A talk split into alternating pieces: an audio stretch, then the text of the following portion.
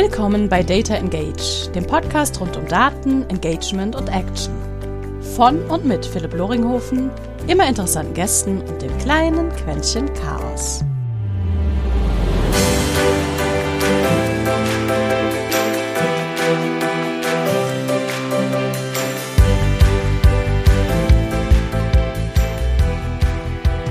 Wundervoll. Endlich wieder Podcasts aufnehmen und direkt heute einen wundervollen Gast. Ich hoffe, Julius, ich darf dich wundervoll da nennen. Auf alle Fälle ist das Bild, das mir gerade entgegenscheint, da schon mal genau richtig ausgeleuchtet im Gegensatz zu mir. Sehr gut. Wo wir auch direkt äh, traumhaft überleiten können, nämlich menschliche Wahrnehmung und dementsprechend du hast Psychologie studiert und machst genau. jetzt Marketing und Vertrieb mit deiner eigenen Agentur Schäfer und Friends, ähm, die ich glaube 2018, seit 2018 entwickelt sich das alles bei dir so ein bisschen in die Richtung. Ja. Ja. Und, äh, ja. ich weiß das nicht so ganz genau mit den Jahren. ja, das, hat, das hatten wir beim Vorgespräch ja schon etwas. Ja. Äh, aber ja, Zahlen oder Jahre sind Schall und Rauch, stimmt. Wir werden ja nur mit, im, im Alter werden wir besser. Aber genau, ich habe gesehen, 2018 hast du einen Abschluss gemacht, dann warst du kurz mal Consultant und seitdem hast du, ich glaube, pro Jahr mehr oder minder ein Unternehmen dann aus dem Boden gestampft und äh, mit ausprobiert. Ähm, ja, ausprobiert trifft es, glaube ich, besser. Unternehmen würde ich das nicht nennen, weil jeder kann ja mal eben so eine UG gründen, wenn man Euro-Stammkapital hat und äh, noch genug Kohle übrig hat für ein Starterpaket, äh, Gesellschaftsvertrag plus Notarkosten. Das kriegt man ja noch hin. Ähm, es ist tatsächlich so, dass ich während meines Studiums seit 2016 selbstständig war. Äh, liegt daran, dass mein Vater zur selben Zeit selbstständig war und da er Finanzdirektor ist, kommt aus dem Bereich Zahlen äh, und ich grundsätzlich schon immer irgendwo die Vorstellung hatte, Beratung zu machen, habe ich da einfach mal mitgemacht äh, natürlich kriege ich dann den Titel Junior Consultant und nicht äh, 450 Euro Kraft. Äh, ist natürlich der Vorteil, wenn Papa die Beratung macht. ähm, war aber ganz interessant. Äh, Im Studium selber habe ich mich zwangsweise irgendwie zufällig selbstständig gemacht. Da ging es vor allem darum, ich wollte schneller sein als die Privatuni, weil Privatuni gibt dir vor, wann du was machen musst. Äh, ich kann nicht in einem Semester alle Prüfungen schreiben ich war oder wäre wahrscheinlich der Typ gewesen, der das probiert hätte, weil er keine Lust hat, sich an die Agenda zu halten, wie immer. Ähm, Idee war dann, mhm. ob ich andere Schritte überspringen kann.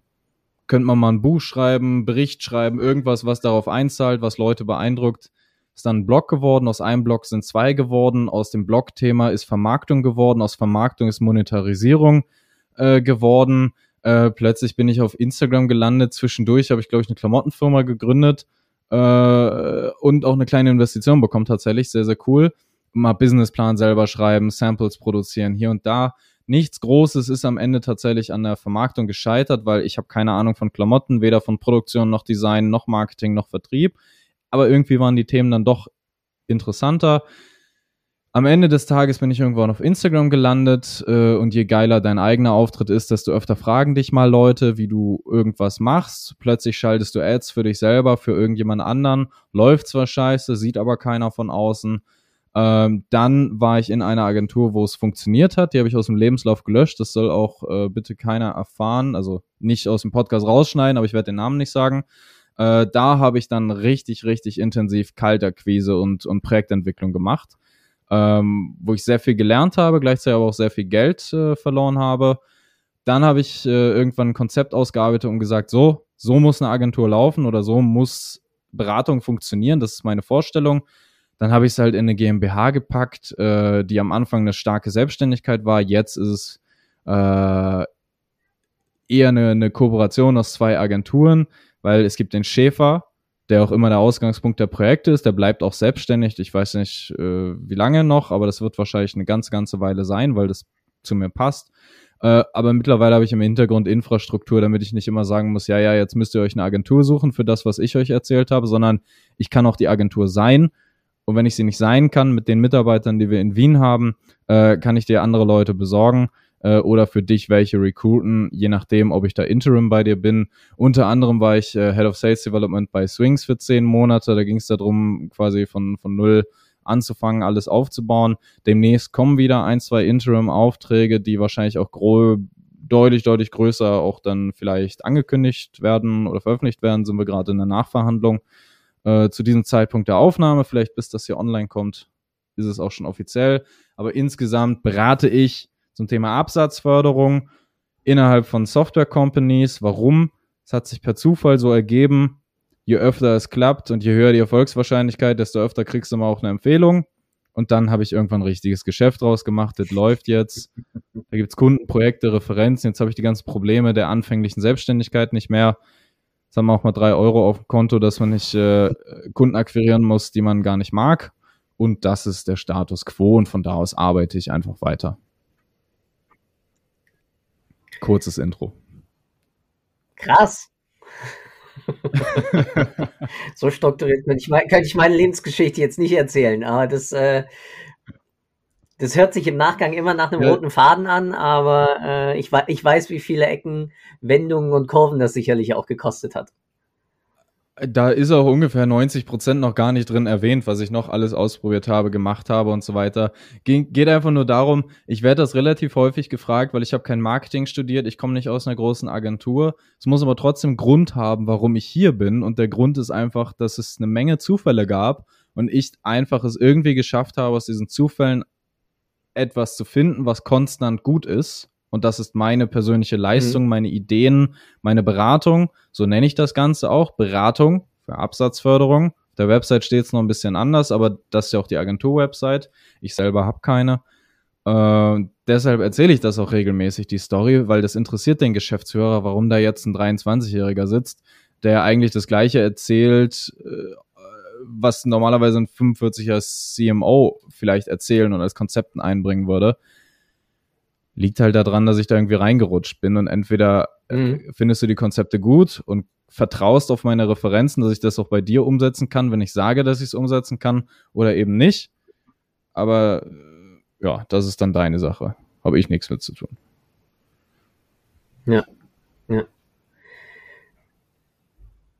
Der auslösende Post, weswegen ich dich eingeladen habe und mich mehr gefreut habe, dass du zugestimmt hast, den muss ich jetzt einfach mal eiskalt zitieren.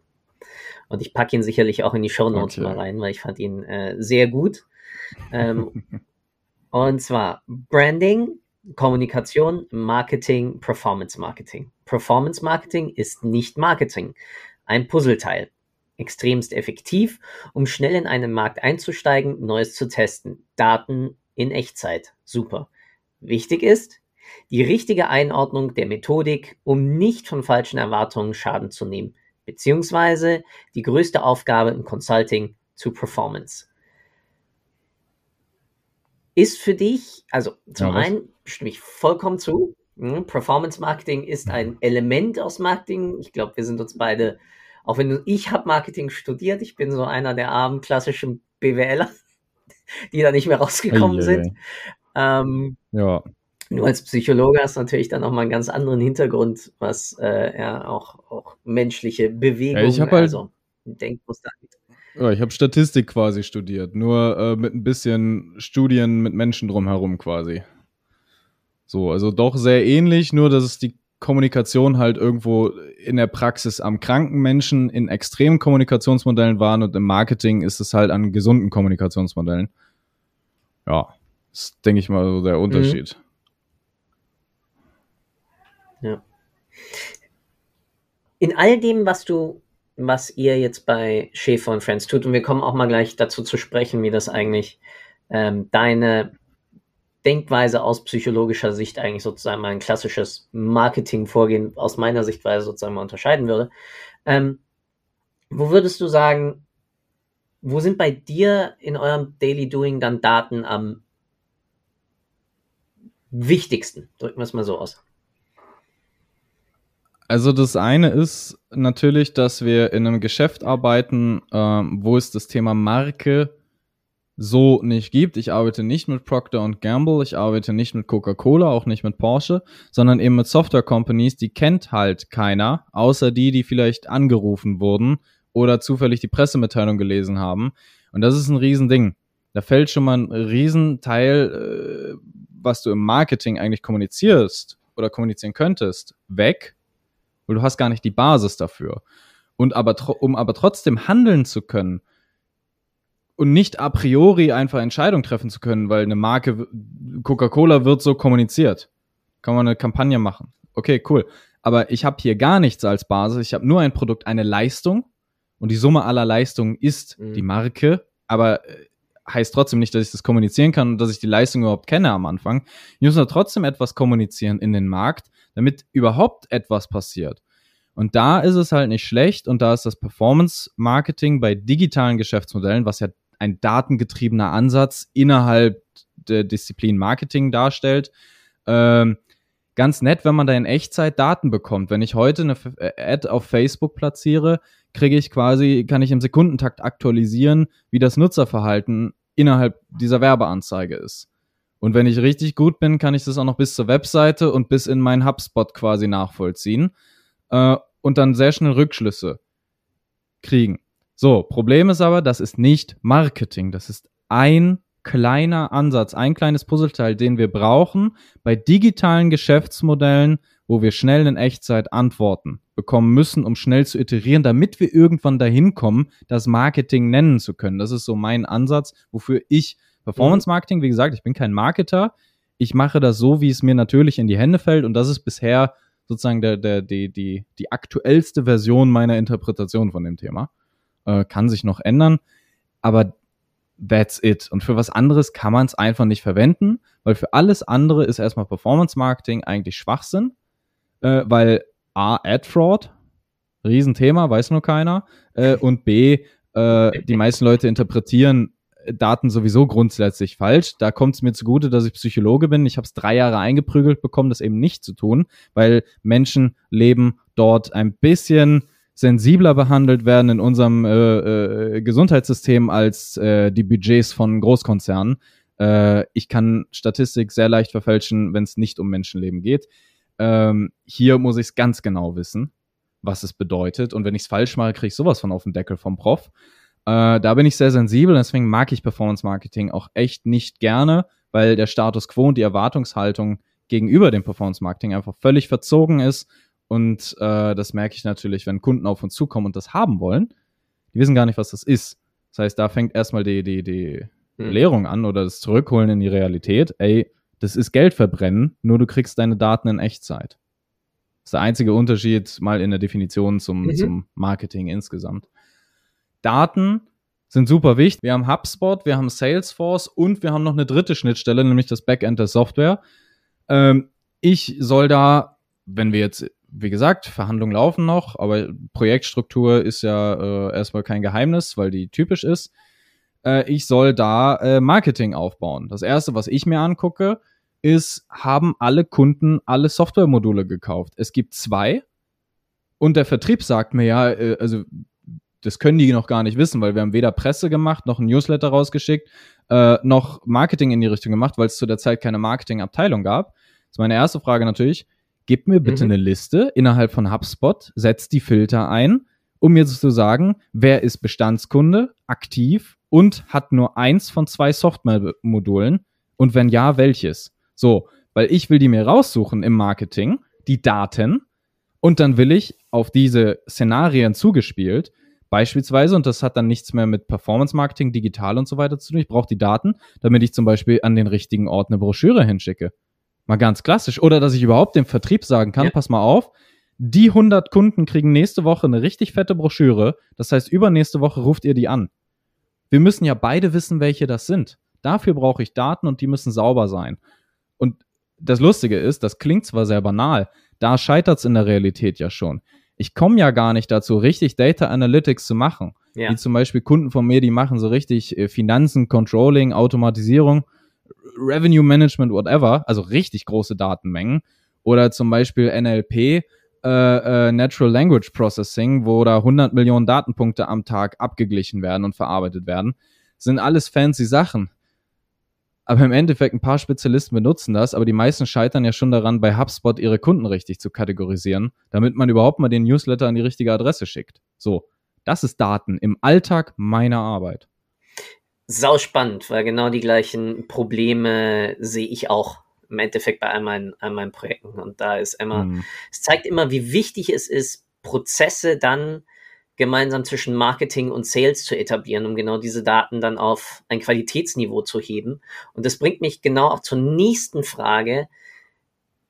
Was sind da so ein bisschen deine Best Practice, vielleicht auch durch deinen psychologischen Hintergrund? um ähm, dort vielleicht einen Anreiz zu schaffen, weiß ich nicht, Stichwort vielleicht Gamification äh, oder etwas anderes, dass Sales versteht, wie wichtig es ist und das Marketing natürlich dann daraus auch wiederum für sich die Erkenntnisse entwickeln kann, in welche Richtung die Kommunikationsmaßnahmen laufen sollten, ähm, welche Benefits man vielleicht hervorheben sollte oder ähnliches. Ja, das ist äh, eine, eine Riesenaufgabe und ein Riesenfragenkomplex, weil A, äh, würde ich jetzt spontan antworten mit, es fehlt äh, vom Sales aus der Respekt zum Marketing und andersrum genauso. Oftmals, das sind völlig verschiedene Bereiche, die ja völlig auch unterschiedlich gelehrt werden. Sales wird ja, äh, also Sales hat manchmal BWL-Studium, aber die richtig krassen, die ich kennengelernt habe, sind einfach von der Straße, die ein Telefon zufällig gefunden haben und dann ihr Talent entdeckt haben und jetzt halt die Hütte abreißen. Also, ja. ich da alleine gestern wieder für Zahlen gelesen habe, das ist ja unfassbar, wie ein Mensch so viel verkaufen kann bei so kleinen Products. So, dann ist das Ding, was ich zum Beispiel im Studium gesehen habe, ist, ähm, Lisa, fünftes Semester, bereitet sich auf ihre Bachelorarbeit vor, hat gerade mal Statistik 1 äh, im dritten Versuch bestanden, ganz knapp mit einer 4-0 äh, redet aber vor ihrem Prof davon, dass sie jetzt gerne Faktorenanalyse machen würde und äh, eine Dissertation oder ein großes Forschungsprojekt replizieren möchte. In der Realität äh, wäre es halt eigentlich mal nice zu zeigen, dass man überhaupt eine Korrelation hinkriegt. Und zwar die richtig zu mhm. interpretieren und zu erheben. Weil genau das ist nämlich der Punkt. Gestern waren wir auch in einem Meeting, weil HubSpot ist das zentrale Thema gewesen, weil ohne HubSpot läuft da gar nichts, weil ja. woher sollen die Kundendaten sonst kommen? Wir fangen mit Bestandskundenmarketing an wozu brauche ich Neukunden akquirieren, wenn die Hälfte meiner Kunden nicht mal die Software voll nutzt? Kann ich doch erstmal da verkaufen, beziehungsweise durchtelefonieren, durchmarketen, wie auch immer, Upsell, ja, ich alle ja. zehnmal erreicht habe. Das Riesenthema ist im Endeffekt, die Ideen sind groß. Zum Beispiel eine automatisierte Abfrage äh, innerhalb der Software, äh, die dann mit dem Marketing connected ist, automatisch Custom Audiences erstellt und den Content äh, segmentiert, whatever. Die Ideen sind alle da. Aber wenn ich es nicht mal schaffe, im Alltag in HubSpot einzutragen oder HubSpot mit Salesforce oder dem Backend der Software kommunizieren zu lassen, da mal überhaupt das Backend zu verbinden, dass es in Echtzeit äh, überhaupt miteinander zusammenhängt, wer Kunde ist und wer nicht, weil je nachdem, wie die HubSpot-Logik aufgebaut ist, äh, sind dort quasi Customer angelegt in der Testversion, die als Customer gelten mhm. und erst wenn du tiefer reingehst, sind sie als Customer und dann declined oder äh, cancelled äh, in der Kategorie. Das würdest du aber von vornherein nicht sehen, wenn du die Logik des Systems nicht kennst, weil die Logik ist ja falsch. Sie ist nur menschlich aufgesetzt. Und da ja. hilft es als allererstes mal eine vernünftige Logik reinzubringen, dieses Thema einmal zu connecten. Das ist eine IT-Aufgabe, hat nichts mit Marketing, nichts mit Sales zu tun. Aber das einmal zu machen und den, die IT-Abteilung dazu zu zwingen, das zu synchronisieren, so dass man das nicht manuell machen muss, weil dann geht Sales auf den Sack, die pflegen es nicht, Marketing kann es nicht benutzen, schicken fünfmal den gleichen äh, Newsletter an den Kunden, der gerade gecancelt hat. Super. Ähm, die Basics, wenn man die hinkriegt, hat man verdammt nochmal viel Potenzial für Umsatz. Ich muss keine Custom Audiences bauen. Ich muss nicht mit Lookalikes auf Facebook rumrennen, wenn ich es noch nicht mal schaffe, ein Newsletter zu segmentieren an meine Bestandskunden. Wenn ich das schaffe und wenn ich das mal zwölf Monate fehlerfrei durchgezogen habe, das ist die Benchmark. Das ist zum Beispiel der Pitch, den ich auch gestern gebracht habe. Ja, wir könnten mit genug Personal alles Mögliche umsetzen, aber lass uns doch mal zusehen, dass wir einen vernünftigen Bestandskunden-Newsletter haben. Lass uns doch mal zusehen, dass wir quartalsweise eine ultra-Hochglanzbroschüre mit krassen Market Insights auf Basis unserer Kundendaten an unsere Kunden schicken. Mit einem Angebot für die neue Software für das andere Softwaremodul. Haben ja zwei statt nur einem. Wissen die Kunden aber nicht. Wenn wir das hinkriegen und richtig geil ja. exekuten und der Vertrieb dort angebunden ist, die, diese Mini-Segmente so abzutelefonieren und die Daten wieder einzuspeisen, dass ich weiß, wie gut die Marketingaktion war, egal wie klein sie war, dann habe ich was gewonnen. Das klingt zwar scheiße im Pitch, aber die, die wirklich verstanden haben, wie das Geschäft funktioniert, die stehen da drauf, weil die wissen, das ist umsetzbar nicht, weil es so simpel ist, sondern das ist das einzig Umsetzbare in einem realistischen Zeitraum mit ziemlich viel Sicherheit. Und von da aus kann man in den fancy Shit gehen, aber das brauchst du ja nicht.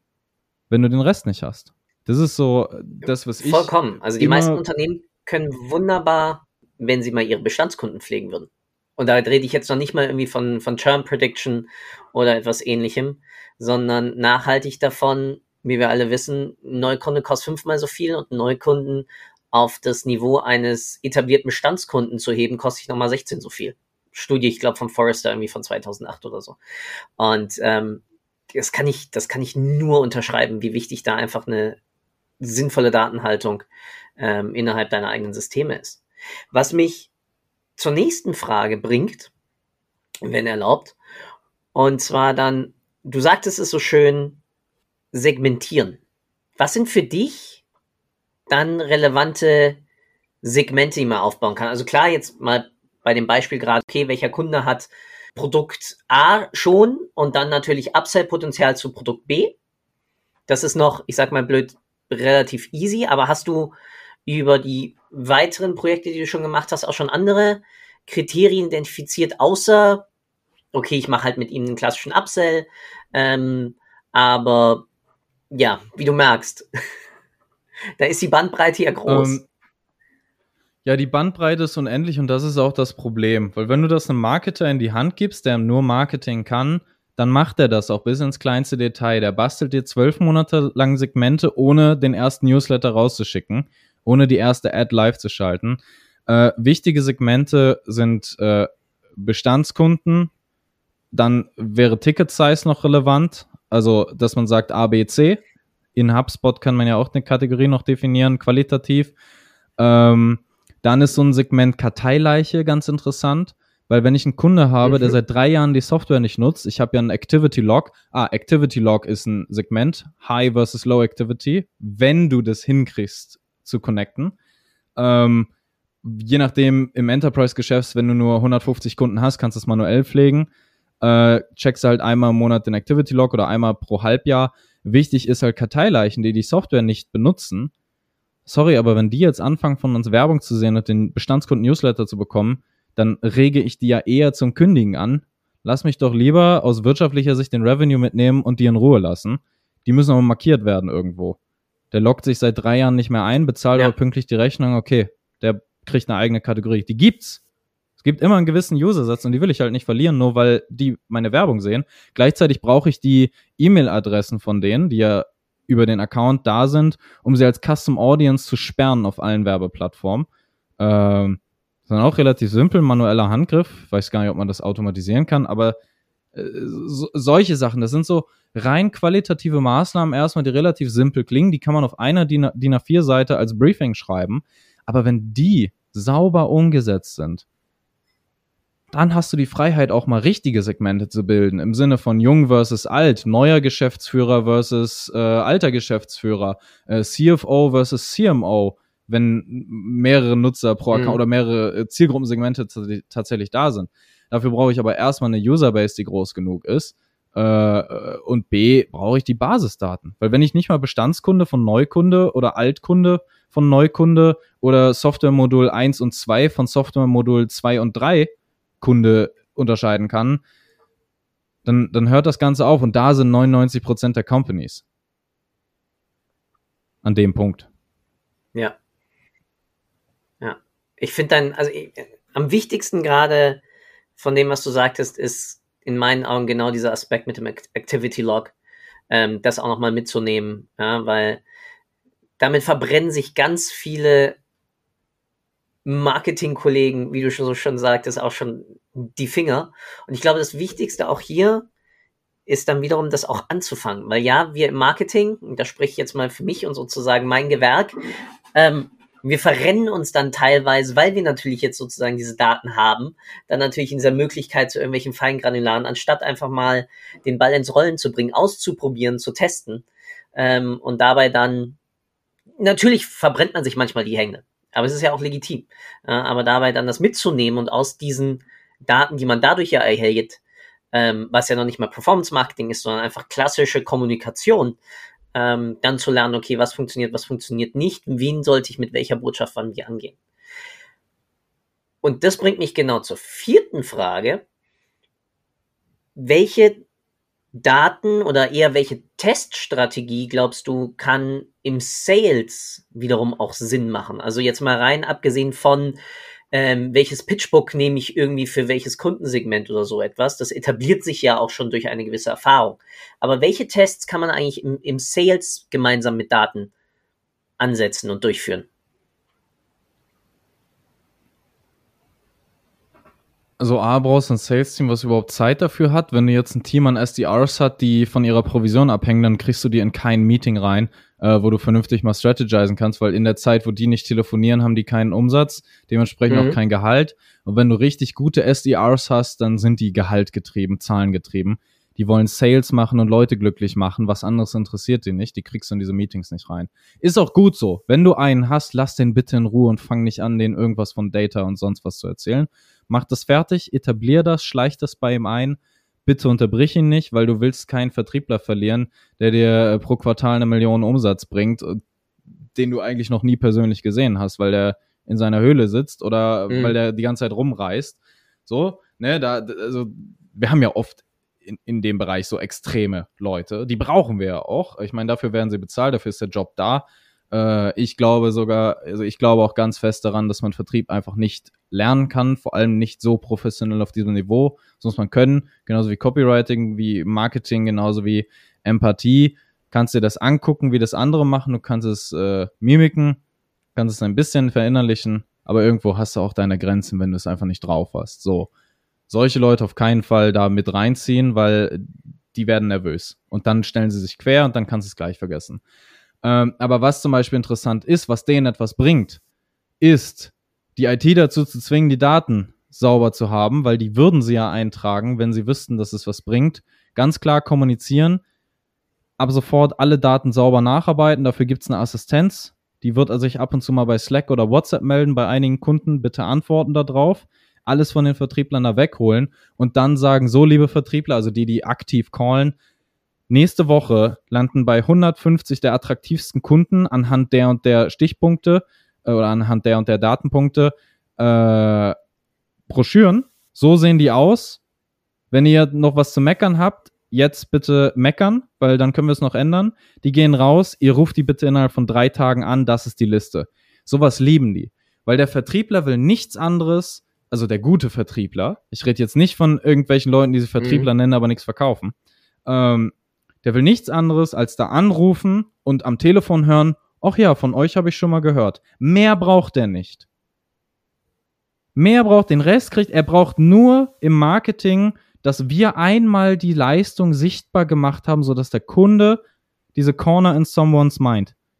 Und wenn wir mhm. noch keine Brand kein Coca-Cola sind, die das seit 20 Jahren kommunizieren, sondern das erste Mal auftauchen, dann ist das sowas wie, ich schicke eine ultra geile Broschüre weil meine Kunden analoges Geschäftsmodell haben. Ich kann ja nicht nur digital sein äh, und am Ende sind meine Kunden analog und äh, benutzen Faxgerät als Hauptkommunikationsmittel. Ja. Und drei Tage später rufe ich an. Da denken sich viele, viele Vertriebler so, ist voll doof, das ist ja Spam und hier. Nee, wenn du es gut machst, wenn es gut machst, funktioniert das. Und dann hast du da Vertriebler, die glücklich sind. Und solche Aktionen machst du dreimal. Vier Wochen später fragst du dann mal, okay, guckst in HubSpot, oh, guck mal, wie viele Rückmeldungen Neukunden wir haben, die jetzt zufällig auch auf unserer Marketingliste waren. Hier, liebe Vertriebler, hat, hat doch gut funktioniert. Wollen wir die nächste Aktion starten? Ja, unbedingt. Startet man eine Aktion, eine Aktion, eine Aktion. Drei, vier Aktionen, die wirklich strukturiert durchgelaufen sind. Daraus wird ein Prozess. Und dann kannst du es langsam machen. Aber da reden wir von einer Timeline von sechs bis 24 Monaten. Die aber dann auch mit Sicherheit funktionieren, wenn du es von Anfang an auch so etablierst. Das ja. ist halt das Ding. Das klingt super simpel. Eine Broschüre rausschicken und mit dem Vertrieb absprechen. Kriegt aber keiner hin. Und die, die es hinkriegen, die wissen, wie effektiv das ist. Da braucht man nicht ja. diskutieren. Das hast du zweimal mit deinem Vertrieb durch, dann wird da langsam ein Prozess draus und plötzlich ist das Standard und ihr sitzt im selben Büro. So. Ja. Natürlich in der Praxis gibt es da einige Stolpersteine, ne, mit Compliance und so, aber ähm, in idealen Projekten ist das so und das ist auch das Goal nicht hier Marketing, Omnipräsenz, ja. Multichannel, Cross-Channel, äh, Data Enrichment, whatever, sondern wir schicken mal eine Broschüre oder wir schalten mal eine White Paper Ad und die muss funktionieren, weil die vernünftig abtelefoniert wird. Wenn das klappt, machen wir das nächste. Ja. Und daraus entsteht dann langsam ein Prozess, den man Marketing oder Marketing und Sales Enablement oder whatever nennen kann. Etwas Gutes einfach. Sau richtig. Sau richtig. Wir kommen langsam schon zum Schluss. Es war echt erhellend. Wirklich me also ich, ich mag deine sehr zielgerichtete, prozessorientierte Denkweise. Wirklich, also sau cool. ich mag gerne reden. das kenne ich irgendwo her. ja, vielen Dank für die Einladung. Das hat Spaß gemacht. Ja, also das habe ich mir eiskalt bei äh, Andreas von Reporting Impulse geklaut. Ich bedanke mich erstmal für deine Zeit. Ähm, ist ja mitten am Tag, das ist nicht normal, dass das klappt. Und äh, überlasse dir im Endeffekt äh, die letzten Sätze. Erzähl der Welt, was auch immer du ihr erzählen willst. Ähm, äh, lass uns an deiner Weisheit teilhaben oder komme zum Abschluss. Aber wie auch schon Andreas sagt, das Einzige, was du nicht mehr machen darfst, ist dich noch irgendwie für die Zeit bedanken. Deswegen nochmal in meinem Namen vielen, vielen Dank. okay. Und ich freue mich weiter für den Austausch. Okay, dann bedanke ciao, ciao. okay, ich bedanke mich für was anderes. Äh, geht um Folgendes. Äh, ich meine, ich habe die Weisheit ja nicht mit Löffeln gefressen. Das kommt ja alles nicht von mir. Ich habe einfach ein bisschen Talent und äh, Glück, dass das jetzt so oft geklappt hat in Projekten und dass das so weiter ist. Der, der eigentliche Stratege hinter mir, mein Mentor, der Udo Börr, der ist daran schuld, dass ich hier jetzt so schlau schnacke. Ich weiß, wenn er das hört, da wird er sich ärgern und dann kriege ich wieder auf die Finger, weil ich wieder alles falsch gesagt habe, aber irgendwann lerne ich das auch richtig und dann werde ich noch besser. So, Udo, ich hoffe, du hast es bis hierhin geschafft, noch keinen Herzinfarkt bekommen mit dem, was ich hier erzählt habe. Danke für deine Weisheit, dass ich hier so tun kann, als wäre ich weise. Äh, und dann vielleicht werde ich ja nochmal in irgendeinem Podcast eingeladen.